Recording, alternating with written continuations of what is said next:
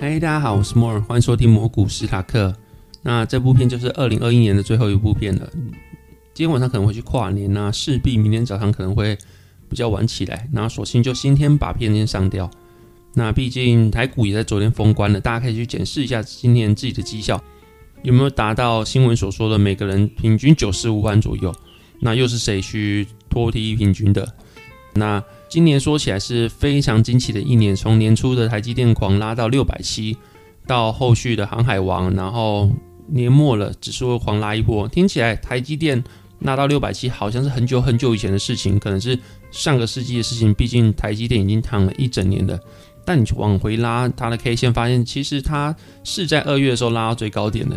那今年对很多人来说，应该是获利颇丰，或是学到很多经验，或是。看到个很反过去常态的一年，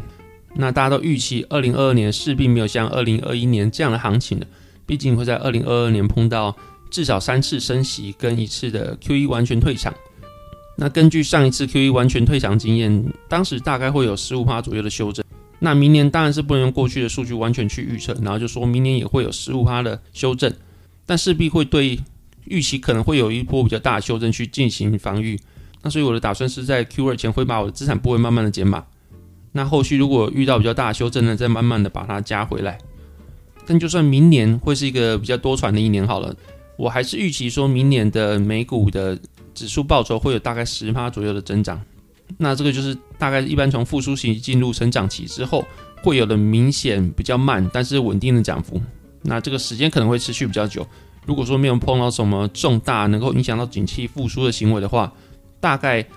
明年开始会维持三到五年，甚至更久的时间内都是这样稳定缓慢，然后没什么太大激情的牛市。那中间起伏当然会很大。如果你把时间的尺度拉近的话，它一定上上下下的非常的剧烈。那这个时候，如果你要去做选股的话，势必会比起以往更难选。以前可能去选中小型，它可能通涨的某个产业啊，某个族群，它是大家一起涨的，在行情来的时候。但明年开始可能就是个股涨，然后同样的产业也有表现好、表现差的，甚至是说大家一起盘整，但指数明显还是会慢慢往上爬。明年的操作确实会比过去两年难非常多。那还是希望明年大家还是能在股票市场继续赚钱。那新的一年呢，有很多人会去提到说，每年的资产再配置的情形，就是你的资产要怎么去配置。那资产配置其实我自己觉得啊，是分两种，一种是嗯股票性质的再度配置，跟你的股票啊，还有其他部位的配置。那首先第一种可能就是股票，它一定会有分成长型股票跟价值型股票。那这两种股票还会分周期性股票跟防御型股票。那在这个情况下，你要怎么去做配置？可能不是我今天会讲的主题，但就是让大家知道，就算你去做资产配置好了，你或者你主动选股好了，股票的性质还是有分非常多种的。那你可能是价值投资者的话，你不会像当冲仔，或者不会像动能交易一样会去做强势追股的话，你可能会面临到比较多的就是你的股票的性质，它是属于循环型、属于防御型，或者属于周期型跟成长型的股票。那如果你要是要做这样的配置的话，我之后可以找一集来去做各种资产之间的分析。但今天我想做的可能是你另外一种，就是股票跟债券，或是股票跟其他资产的配置。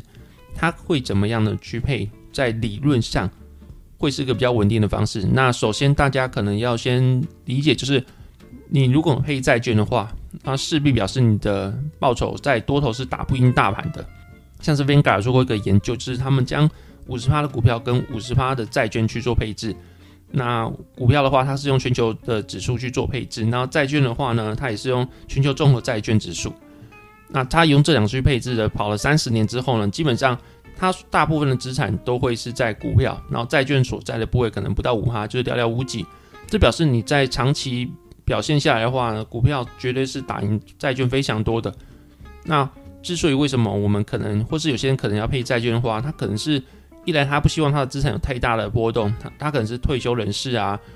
或是二来，他可能是对未来的经济是看坏，或者他对于紧缩是有所担忧的。第三是，它可能可以透过每年啊资产的再平衡，在空头的时候反而可以产生防御性的效果，甚至像债券可能过去跟股票是不太同步的，在通空头的时候呢，某些债券它是反而上涨的，那它可以在这时候把上涨的部位拿去补到股票的部位，形成长期以来反而是打败大盘的情况。那股债配这个事情听起来有点 old school，就是现在比较少人会去谈股债配这个情形，甚至还有人会去研究股债这两个市场在现在目前 QE 资金泛滥的情况下，他们两个还有不同步这个情况产生嘛？那根据二零二零年的 COVID-19 爆发的时候，确实。你看每个债券的表现，比如说你是乐色债啊，或是高收益债呢，他们的表现在大盘下跌三十几趴的时候，那时候债券价格也大概是下跌这个程度。那随着你的债券的评级越来越好，像是你可能是优质的公司在 AAA 级的话，它下跌幅度可能比较少，可能只有六趴到十趴。那反而在股票下跌三十趴的情况下，美国的公债反而是上涨三十趴的。那所以说。我们现在谈的债券，基本上如果你要做防御性资产的话，无疑是美国公债这种无风险性的资产，它会是比较好的。那很多人会在它债券部位里面配上什么公司债啊，然后高收益债跟美国公债去做混合，就是像我刚刚提到一样，可能债券长期以来是打输大盘的。那如果你是在长期的多头的情况下的话，那个部位基本上是会拖累你的资产表现的。可是如果你要这样配的话，那不如就去买股票资产就好了。那通常有人配债券的话，他是用 ETF 去做配置的，那你就真的不需要自己去买美国公债，你可能去买其他的 ETF，它就包含了美国公债啊，或是高评级的公司债等等的。那这可能会是你比较好，也是你做股债配它的一开始的用意，就是降低风险，然后把那个部位当成防御性的资产。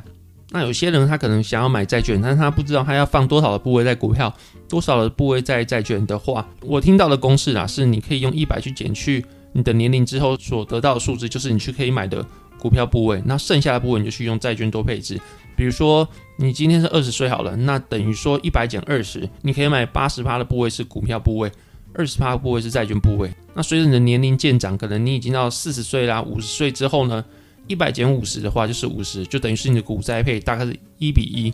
但势必你的股跟债券的配置一定会有个甜蜜点，就是你能够在一整个景气循环多头、空头之后呢，到复苏之间，你再去做再平衡之后，能够是让你得到一个最好的绩效。那它势必有个甜蜜点存在。但这个东西也是有点预测未来，那没有人可以预测得准。但总而言之，就是你续配债券的用意，就是让你在空头的时候呢，能够有再防御性的资产。那到这边大致讲完了，就是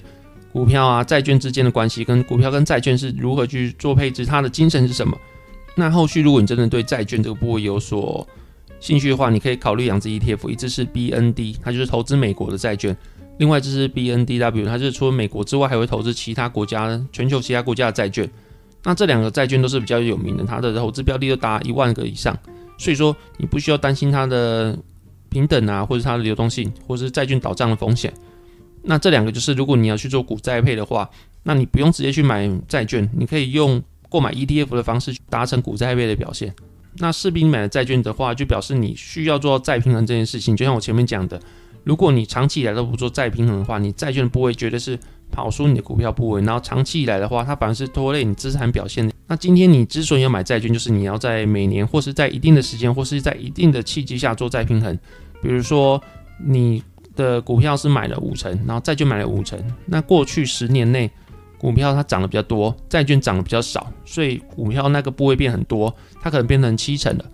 那债券那个部位变成三成，那后续你还要做再拼的话，你当然就是把你的两成的股票部位去啊去买债券，让它重新变成五比五，股票五成，然后债券五成的配置，那这样的话就是。后续如果遇到空头的时候呢，股票资产大幅下跌，那债券价格如果跟股票资产不一样，它反而是走阳的话呢，你可能变成债券的部位变成八，那股票市场的部位变成二，那你再把三成的债券部位拿去买股票，让它再变成五比五的状况下，这个状况下其实在完整一次景气循环之后是有可能打赔大盘的，然后也对你的资产表现来说不会有那么大的波动，可能。大家在修正的时候是跌了，部位跌了四十趴好了，但因为你有配债券的关系，你的部位只跌了二十趴、十趴，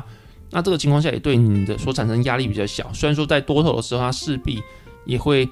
涨得比较少，但在至少在空头的时候它会有起到很好的防御性的作用。那这就是配债券它的用意啦。那再平衡通常会有两种方式，一种是资产偏离非常多之后你会去做再平衡，就像我刚刚讲一样，股灾或是长期以来债券的部位逐渐被侵蚀，然后两者已经差了蛮多的时候呢。你可以做一次再平衡，或者是说第二种是每年定期再平衡，就是我今年会发这个的用意，就是有些人会在每年的一月一号去做再平衡，把你的股票跟债券的部位再做一次平衡，然后回到你一开始所设立的比例。那这两种方式都有人在做，那就给你做参考。那如果说你不想要去自己做再平衡，你觉得每年做一次，或是资产表现两边有所偏离的时候要做有点麻烦的话，其实你也可以考虑其他的方式。反正只要有商机的地方，就会有商品推出。那 iShare 也是有出一系列债券平衡型的 ETF，它就直接帮你做平衡，像是 AOA、AOR、AOM 跟 AOK。那这四档 ETF 它们之间的不同就是它们的股债配的比例不一样。像是 AOA 它是八成是股票，然后两成债券；AOR 就是六成股票，四成债券。AOM 是四成股票跟六成的债券，跟 AOK 它是两成股票，然后八成的债券。那你可以看到，从债券越多，表示它的防御性越强，但势必表示它在长期以来它的资产表现可能会跑输大盘，那就给你自己做参考。那如果说你问我现在适不适合去买债券去做资产配置，你要了解就是债券它的利率是固定的，但你会看到常常新闻会说债券的这利率走扬，或是债券的利率被反映，那就代表说。既然你的名目利率是固定的，比如说我今天如果卖你一个债券，然后它价格是一百块，然后卖你的人承诺你说他每年会给你五趴的报酬，然后在十年之后呢，他会把一百块还你，就是把本金再还你的话，那你可以称它是十年期的债券，名目利率就是五趴。那可是你后面可以把这个债券去卖给别人，可能卖给人家两百块的话呢，它一样是用一百块的五趴去计算每年会给你的价格。那在名目利率不变的情况下呢，它的价格变两百块。那它殖利率就是变成二点五趴。那从这个案例你就可以发现说，债券它的价格是会变动的。当它的价格变高的时候呢，债券殖利率就变低。那债券的殖利率变高的时候呢，债券的价格就变低。那现在的话，美国十年期公债的值利率大概是一点八左右，甚至更低，就势必表示说它的债券价格非常的高，才会导致它的利率这么低。那这个情况下，你去买公债，那就表示说它给你的风险贴水是跑不赢通膨的。那表示你买这个的话，它甚至还是个负资产，就是你花钱去投资了，但你每年的资产不会还是会被通膨给侵蚀。那所以我们可以预期未来债券的值利率不可能这么低。那不可能这么低的情况下，如果说它的名目利率是固定的，那表示说债券的价格未来势必会下跌的。那你现在去配债券的话，我自己觉得是不是一个很好的时机？就是因为后面债券价格一定往下跌，就等于说你现在买债券的价格是买了一个高档。那如果说你现在想做防御性的操作的话，不如就直接留现金部位就好了。现金部位长期以来虽然说会被大盘所侵蚀，但是短期来说它是一个最不会下跌的资产，因为现金就是现金嘛。在大盘短期内下跌十趴的时候，就等于你的现金大概升值了十趴。那如果你现在在债券价格这么高的情况下，你要去买的话，势必后续会承担很多很多的债券价格的损失。那不如你就直接配你的现金就好了。那什么时候你需要去买债券？我觉得近几年都不需要啦。那可能会是在后面股票表现比较进入末期的时候，像是艾希克讲的荣景期。那直到后续可能市场表现比较疯狂，或是比较泡沫的时候，像是一九九九年的科技泡沫，或者二零零八年的金融危机之前，都会有一些指标显示说，可能市场过于疯狂，或是股票的价格跟它的基本面已经背离非常多的时候呢。你再去慢慢的配债券会是比较好的方式，像艾谢克会说的是，在成长期完之后的融景期内，你可以配五十趴的股票跟五十趴的债券，然后去预期未来它可能会进行很大的修正。那可能你也不知道什么时候会修正的话呢，那五十趴债券你会给你多少一些风险贴水，去让你的整体的放在那边的部位不至于没有任何的表现。那在那个时候情况下，势必会经历了多次升息，那时候的利率也不会像现在只有一点八趴。可能会到三趴五趴甚至更高，那那个情况下，你的债券表现也不会像现在这么差，然后债券价格也处于相对的低点，那时候你去配债券会是比较好的方式。那现在的话，就像我刚讲一样，我是建议你就直接配你的现金部位就好，不需要去做债券的配置。那如果你已经有的话，你已经是债股债配的话，那你就是继续做你的纪律，就是你什么时候该配股票，什么时候配债券，什么时候该去做再平衡的话，那你就这么做。这集大概讲到这边，那非常感谢大家的收听。今年的话也谢谢大家的陪伴，祝大家新年快乐。那大概是这样，拜拜。